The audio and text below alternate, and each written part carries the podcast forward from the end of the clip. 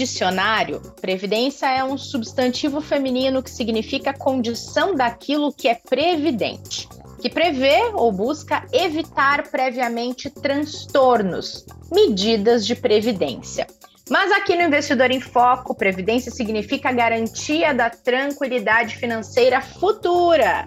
É uma dúvida que existe quando se fala em planejamento financeiro e por isso é o nosso assunto de hoje, previdência. Sejam bem-vindas, sejam bem-vindos a esse episódio.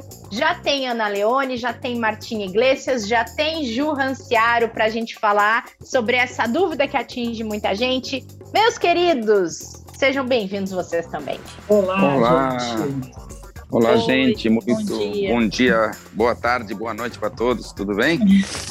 Para a turma do Corujão, boa madrugada. Opa! Tem gente que tem insônia e aproveita a insônia para também se informar. Então, boa noite para esses também. Muito Gostei. bom ter vocês aqui, né? Boa essa. Muito bom ter vocês aqui mais essa quinta, nesse episódio de quinta, que na verdade é de primeira. E eu queria começar aqui trazendo uma, uma observação que a Ana Leone sempre conversa com a gente aqui nos episódios e que acho que pode começar a responder um pouco das nossas questões de previdência. A Ana sempre diz que as pessoas têm dificuldade de se projetar no futuro. E aí eu queria começar perguntando se vocês acreditam que as pessoas são, como diz o dicionário, previdentes. Quem começa? Olha, posso começar aqui, gente. Eu vou dizer o seguinte: pelas estatísticas, não são, não, viu? É, de fato, há essa dificuldade nossa dessa projeção futura. A gente tem muita né, dificuldade mesmo de se pensar daqui 10, 20 anos, ainda mais hoje, quando, como as coisas mudam tanto. Se a gente olhar cinco anos para trás, era tudo tão diferente, a condição econômica, o portfólio de produtos, até as nossas vontades, nossas expectativas. E isso dificulta também a gente pensar daqui 10 anos. Só que como a gente está falando aqui de previdência, a gente está falando de um investimento de fato de longo prazo e que as pessoas precisam achar uma forma de pensar um pouco mais nesse futuro. E a gente, eu, eu gosto muito dessa frase assim, né? A gente tende a achar que o passado foi melhor do que, o, do que ele realmente foi, que o presente é pior do que realmente ele é e que o futuro vai ser melhor do que ele possivelmente vai ser. E até pode ser mesmo, mas desde que a gente faça alguma coisa. Mas, assim, respondendo objetivamente a sua pergunta, não, as pessoas não andam sendo muito previdentes, não. E tem é, o, até o, o raio-x da Ambima, né, que é uma pesquisa que justamente analisa a forma como as pessoas pensam o dinheiro, e essa pesquisa tem um bloco específico sobre aposentadoria. Então, são três perguntas ali, ou são três é, campos que ela cobre quando é, fala desse item de aposentadoria, ou seja, né, de previdência, é, que primeiro, assim, a idade média que as pessoas pensam em se aposentar está em torno aí de 60 anos, a gente está falando que é bem jovem, né? É, então, dado que a longevidade agora é muito, mais, muito maior, que as pessoas vão viver aí 100 anos, pensar em parar de produzir renda ou viver de uma renda passiva a partir de 60 anos, a gente está falando aí de, né, de 40 anos pela frente, ou se a gente quiser usar as estatísticas de expectativa de vida, 25 anos para frente. Então, é bastante, bastante coisa. E aí, o mais interessante, que essa pesquisa que cobre as classes A, B e C, e pessoas que estão, são economicamente ativas e produzem renda, 48% delas imaginam que o dinheiro que virá, da, que, que a sustentarão na aposentadoria, virá do INSS. E a gente sabe né, que nos últimos anos a gente teve um debate bem longo sobre a previdência pública. E só aqui 8,9%, ou seja, menos de 9% das pessoas acreditam que isso virá da, da previdência privada. Né? O, o, segundo é, maior número aqui, 22% acredita que vem do salário, ou seja, de pessoas que vão continuar trabalhando, menos uhum. de 20% é virá dos investimentos que fizer, e tem gente, que essa eu gosto muito também, 10%, 10,4% nem sabe de onde vai vir o dinheiro que vai sustentá-las na aposentadoria, mesmo sabendo que as despesas na aposentadoria vão aumentar. Então, é um quadro bastante preocupante que mostra que as pessoas não estão cuidando muito deste futuro e ainda estão na expectativa, né? Estamos falando aí das classes ABC, né, gente?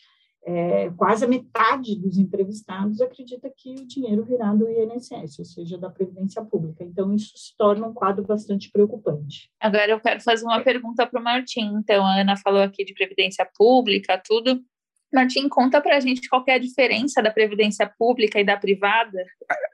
Antes de te responder, Ju, eu queria só comentar que, é, de fato, é, a gente cada vez mais foi ficando um pouco mais difícil você ter uma, uma renda e uma aposentadoria é, pública é, razoável, né, que permita cobrir os teus gastos, né? Então, a grande mudança para mim é a questão de que a, é, cada um precisa assumir a sua responsabilidade na construção da sua aposentadoria. Essa é uma mensagem extremamente importante, tá?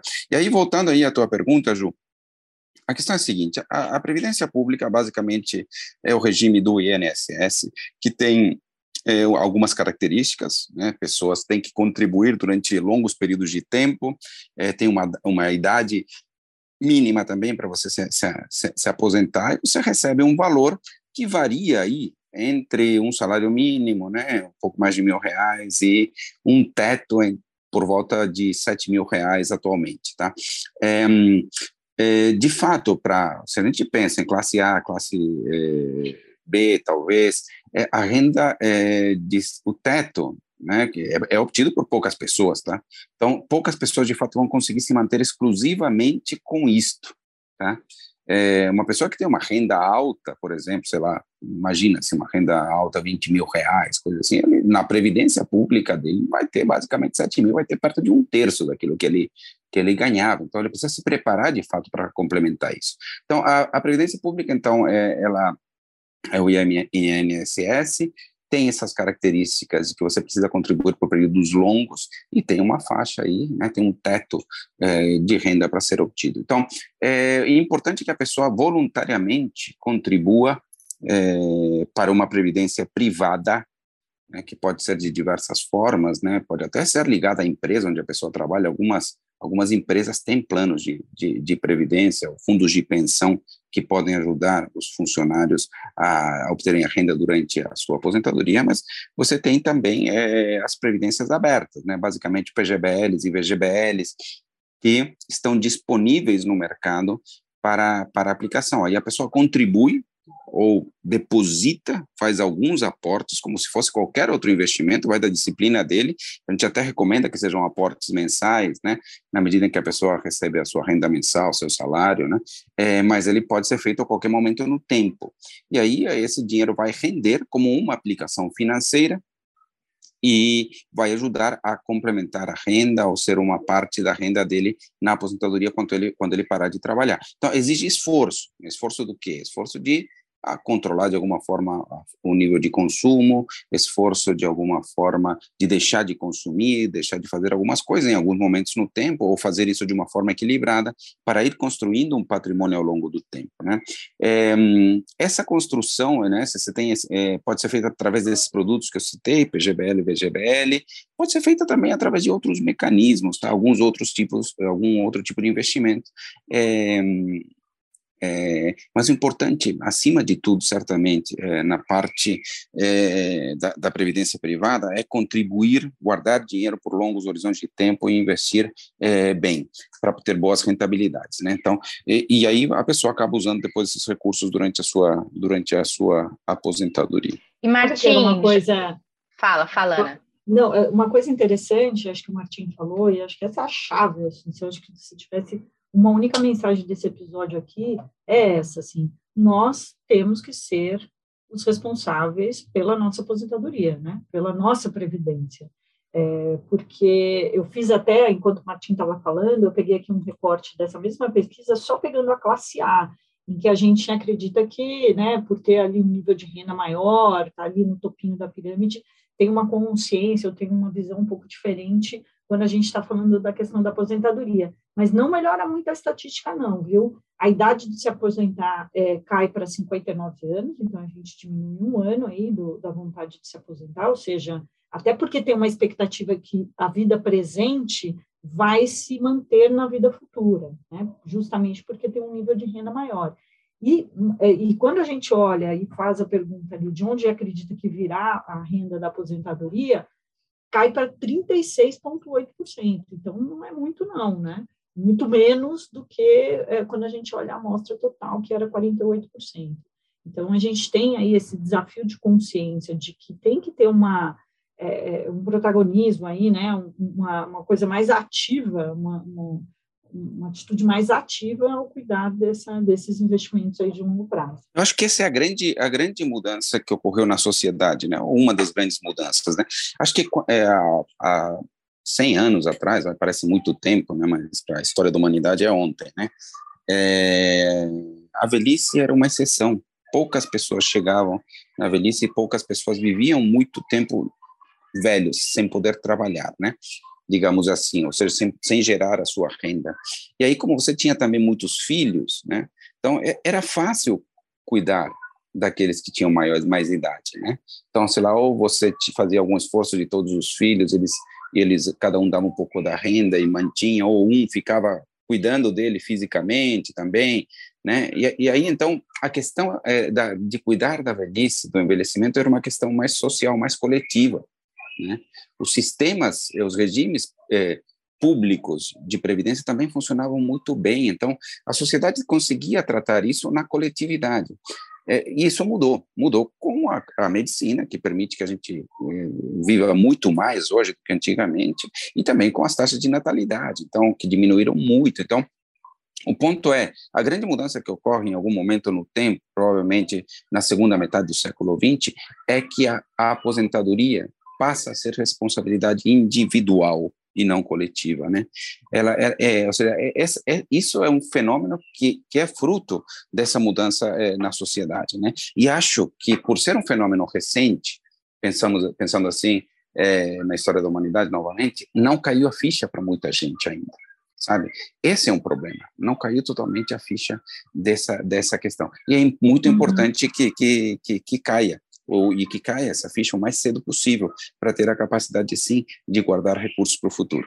Muito bom. É, e, Martim, aproveitando que a gente tocou no ponto uh, do PGBL e VGBL, queria que você explicasse a diferença entre eles, porque na hora de escolher essa previdência privada, esse produto de previdência, tem algumas características que são importantes serem observadas, entre elas é, o a, o, a, o, modelo, se é um PGBL ou um VGBL, também é questão tributária, né? É, acho que a questão tributária é muito chave mesmo. É, e, e, a, e, a, questão é a seguinte: ó, PGBL e, e VGBL, no meu entender, tem basicamente hoje as mesmas, você tem as mesmas estratégias disponíveis em cada um desses dois modelos, né? Então, estratégias de investimento de renda fixa, com renda variável, né, etc, etc, com produtos de risco de crédito. Então, você tem estratégias é, de investimento muito semelhantes nos dois. A questão aqui é que o PGBL tem algumas características é, tributárias que são melhores, né? É, a questão é a seguinte, é, se você investe num PGBL, você pode abater é, no teu imposto de renda até 12% é, da tua renda líquida, é, da tua renda bruta, perdão, é, e aí abate, portanto, o imposto de renda é, sendo pago, né? E esse imposto de renda a rigor será poderá ser pago lá na frente, inclusive dependendo do regime tributário que você adotar, mas com uma alíquota que vai decrescendo ao longo do tempo. É, e aí tem, tem dois regimes tributários é, disponíveis, né, que a pessoa pode optar. Um regime é o compensável e outro é o decrescente, chamado também, né? Então, é, o regime compensável basicamente é a tabela de imposto de renda que a pessoa vai pagar é, lá na frente, ou seja, e tem aí uma é, vantagem, uma desvantagem, uma desvantagem que se soma com todas as rendas que a pessoa tiver no futuro, né? É, mas a vantagem é que ela pode compensar eventualmente com outras despesas na sua declaração anual. Então, eventualmente, se ele tem despesas com dependentes lá na frente, se tem despesas com saúde, se tem despesas com educação, alguma coisa desse tipo, todo o pacote de, de, de que, que é abatido do imposto de renda pode continuar sendo abatido lá na frente e, portanto, é, dependendo de como for a situação lá na frente, o regime compensável pode ser muito bom. Né? No limite, a rigor, no limite, né, um caso extremo aqui, poderia pagar zero de imposto de renda, tá? É, e aí você tem o outro, que é o regime decrescente, né? Que é, basicamente a alíquota vai caindo ao longo do tempo até chegar em 10% é, lá em 10 anos, né? Então, é, a alíquota vai caindo é, aos poucos, né? E para investimentos, portanto, mais de longo prazo, a tributação acaba sendo de 10 é, por cento, o que né, acaba sendo um benefício de alguma forma, né? Pensando que a pessoa abateu é, 27,5, né, dependendo que é a tabela de imposto de renda no início, acaba sendo uma redução do próprio imposto de renda sendo pago lá no futuro, só na hora do saque. Então, eu diria que o PGBL é, tem uma... É, o VGBL, não, não, é, o VGBL, na verdade, a tributação ocorre apenas sobre o rendimento e ele não é abatível né, na declaração de imposto de renda na hora que você faz a, a, aplicação. Essa é uma diferença importante. Portanto, o VGBL seria mais indicado para quem é, faz a declaração simples, não a declaração completa, ou para aplicações superiores aos 12%, que é o limite do, BG, do, do, do, PGBL. Né? Então, acho que esse, esse, esse é um ponto importante. Agora, é, de qualquer forma, a gente tem que ter isso em mente, tá? São produtos que foram criados, concebidos, inclusive em termos tributários, para serem bastante eficientes no longo prazo. Né? É, então, por isso, são bons mecanismos para, para guardar dinheiro para a aposentadoria. Né? E, e, combinado a isso, a gente tem que dizer aqui que, de fato, nos últimos quatro ou cinco anos, o, a quantidade de estratégias de investimento que apareceram nesse tipo de produtos foi muito grande. Né? Então, você tem hoje, basicamente, todas as estratégias de investimento eh, que, que estão presentes nos fundos de investimento, você pode acessá-las também, praticamente todas, dentro dos produtos de previdência. Né? Isso não era verdade há cinco anos atrás, você tinha os produtos é, de investimento de uma renda fixa mais simples, fundos de ações com estratégias é, passivas, né? e hoje você tem basicamente todas é, as, as, as, opções é, que tem no mercado de investimento. Então, acho que é, é, importante ter isso em mente, é importante sim saber que são produtos que são interessantes mesmo por longo prazo e que não são tudo a mesma coisa, né? porque muitas vezes eu ouço a pergunta, é bom investir em previdência é, privada, eu falo, puxa vida, você tem que escolher um bom produto, né? Tem que pensar um pouquinho no seu regime tributário, tem que pensar em algumas coisas. Mas feito esse pensamento, são produtos muito bons, até porque foram desenhados na estrutura é, de produtos, na estrutura legal, para serem bons mecanismos de longo prazo mesmo. Muito bom, Martim. Eu estava lembrando aqui de quando entrei no banco e você começou a me dar essas aulas de previdência, estava retomando os pontos aqui junto com você enquanto você ia falando para ver se eu lembrava eles de cabeça. Não, legal. É, ô Martim, é, falando da Previdência agora de maneira mais geral aqui, quais as vantagens que a gente tem da Previdência em relação a outros produtos de longo prazo quando a gente pensa em aposentadoria? Assim, por que, que não fazer uma reserva de, né, de aposentadoria, sei lá, em um fundo ou alguma coisa do tipo? Eu acho que tem alguns outros produtos que são bastante indicados também é, para, para fazer a, a, reserva da aposentadoria, tá? Acho que a grande vantagem é um pouco que eu já citei, viu, Ju? É a questão dos benefícios é, tributários, né? Essa é uma, é uma coisa que vale a pena aproveitar, dá, vale a pena aproveitar ao máximo, né? Então, sempre no, no, na, na, virada do ano, dá uma olhada se você aplicou tudo que podia para bater do teu imposto de renda. Então, as questões fiscais são muito importantes. É, mas há outras formas de investir para aposentadoria que também são eficientes. Particularmente, hoje, eu gosto muito dos títulos indexados à inflação. Né, títulos do Tesouro indexados à inflação, né, que são as NTNSBs, que quando comprados no Tesouro Direto também chamam Tesouro IPCA+. É, elas é, protegem é, a inflação e pagam juros reais, né? E no momento, inclusive, é, um momento no momento atual, as taxas de juros reais desses títulos estão muito, muito, muito interessantes, né? né? Faz algum tempo já bastante perto de 6% ao ano, não chegaram nesse nível, mas estão bastante perto, o que é muito ganho é, real, se a gente pensa num horizonte de longo prazo. Tá? Então, so, são investimentos bastante interessantes. Eu, eu não deixo de, de lado também os investimentos em ações, tá? em renda variável. Se você tem horizontes longos e você tem perfil adequado, é, os investimentos em ações são bastante interessantes, têm uma tendência a superar os investimentos de renda fixa é, no longo prazo, é, e também tem uma componente de proteção inflacionária, que não é muito óbvia, né? É, mas é, o raciocínio é o seguinte, né? Quer dizer, se as empresas é, é, são produtoras de de, de, de, de, de produtos e de serviços, né, é, no fim das contas, as receitas delas, né, de um conjunto de ações, é, ela tem uma certa indexação à inflação. Né? Isso não aparece no curto prazo, o movimento das ações no curto prazo não tem correlação com a inflação, mas quando a gente olha em horizontes longos, acima de 10 anos, digamos assim, a gente vê que as ações apresentam um, um bom nível de proteção inflacionária. Tá? Então, se houver horizontes longos e que se pressupõe que nessa reserva é, há horizontes longos, né, e se houver tolerância a risco, as ações também podem ser um bom mecanismo de investimento. Tá? Então, eu diria assim, é, resumindo aqui tudo que eu falei, acho que a, a vantagem que tem os, os, produtos de previdência é a questão tributária, acho que é uma das principais vantagens. Tem algumas outras, como a portabilidade, por exemplo. Se você quer mudar de uma estratégia de investimento para outra, você faz uma portabilidade não, e mantém todo é, teu histórico de tempo, né, mantendo os benefícios já adquiridos em termos de, de, de alíquotas e de imposto.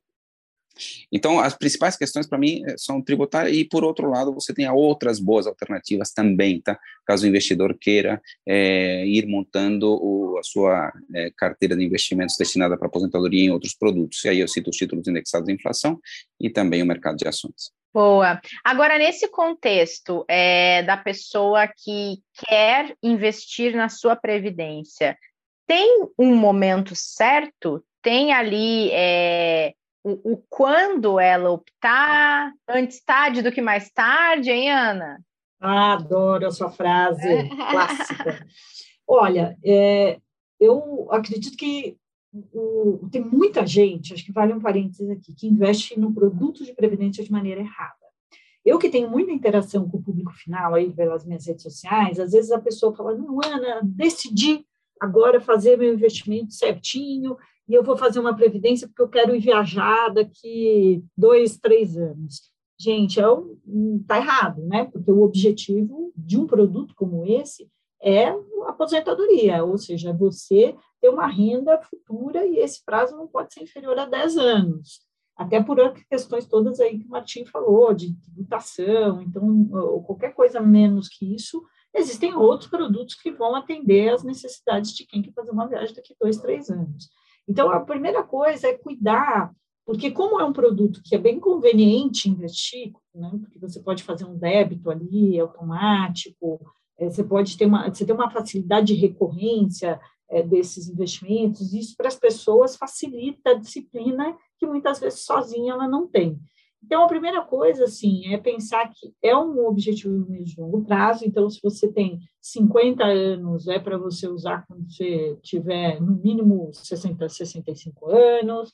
Enfim, então, acho que a primeira coisa é pensar nesse prazo e no objetivo. O objetivo é esse, desse produto. E como o Martim falou, existe, assim, um portfólio, um cardápio bastante variado de sabores, para outros objetivos que se tenha, mesmo que esses objetivos sejam de longo prazo, que a gente tem outros objetivos de longo prazo também, né? E uma outra coisa legal também que o Martin trouxe é que hoje existem muitos perfis. Eu me lembro, eu já investi errado em previdência, gente. Eu já investi, eu acho que eu nunca perdi tanto dinheiro na minha vida, porque eu investi no ano seguinte eu tirei. Então, assim, a tributação foi a pior possível. É, e por quê? Porque eu tinha investido de uma maneira errada. Isso foi lá, nossa, no comecinho da, é, da, da, da, minha vida profissional. Então, acho que essa é uma atenção muito importante.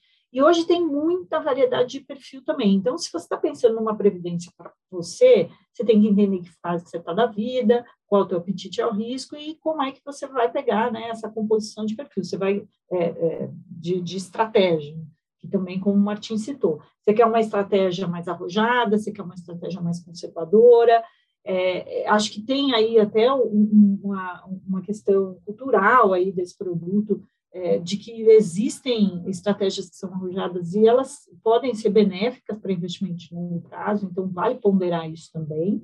E complementar também com outros produtos, gente.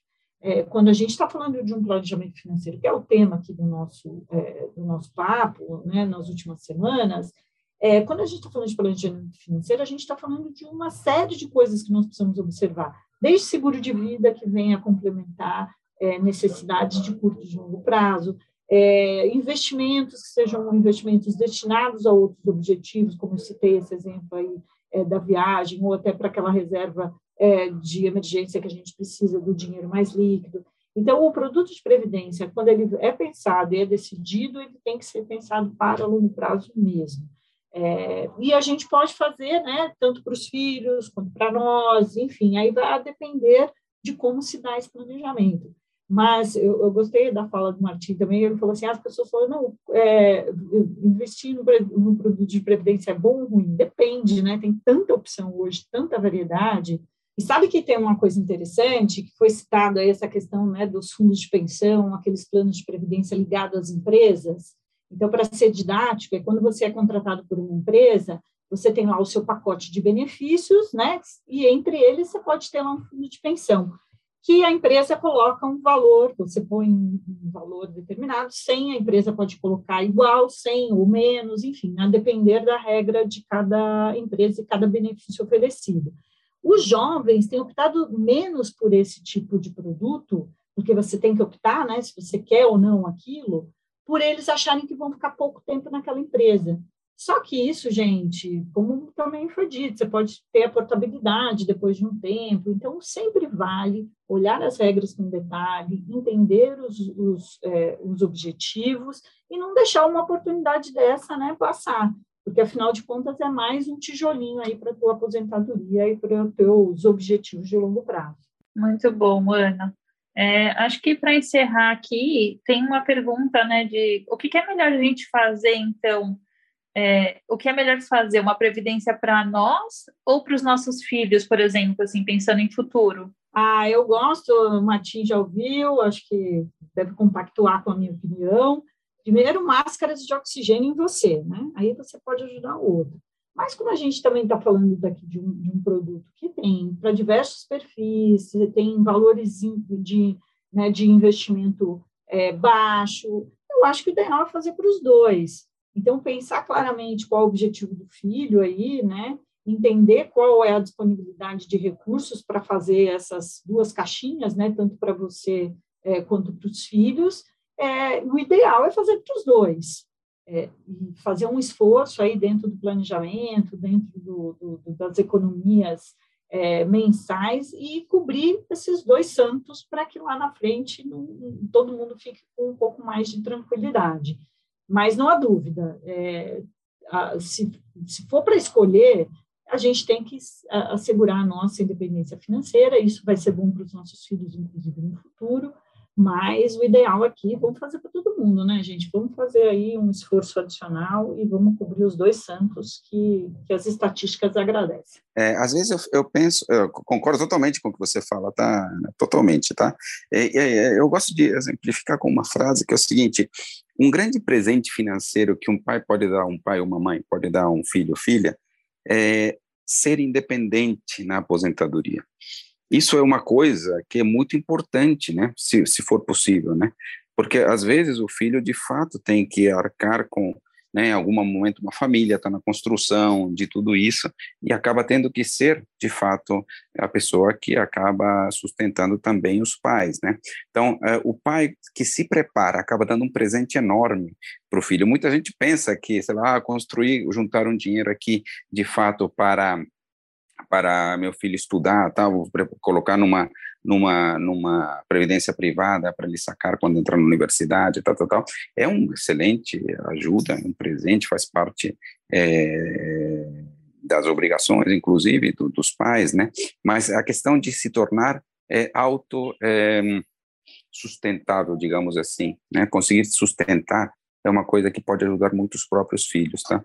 Então, Vai ajudar é, muito mais, né, Martim? É, muito mais. Acho que esse, esse, esse, esse é o complemento que eu queria colocar aí na tua, na tua resposta, Ana. Muito bom, gente. Muito bom papo, muito útil. Essa questão previdenciária é sempre, às vezes é até um tabu e às vezes fica para o último caso, quando a pessoa pensa no investimento, né? Então, é sempre uma dúvida legal da gente trazer aqui. Obrigada por hoje. Muito bom. Obrigada Muito obrigado a vocês. Obrigada, gente. A todos vocês. Depois dessa, essas estatísticas vão melhorar muito, minha gente. Tem dúvida disso. Toma! Tomara, viu? Tomara que a gente colabore para essa estatística. É, na semana que vem a gente vai falar de independência financeira. Quero só ver, hein? Voltamos Ui. na outra quinta com esse assunto. Espero vocês aqui, viu? Então Até, tá gente. bom. Até. Até. E para todo mundo que acompanhou mais esse episódio de quinta, na terça-feira a gente está de volta para falar de mercado financeiro e do primeiro trimestre na Bolsa Brasileira. Espero vocês, viu? Não vão perder. Até lá.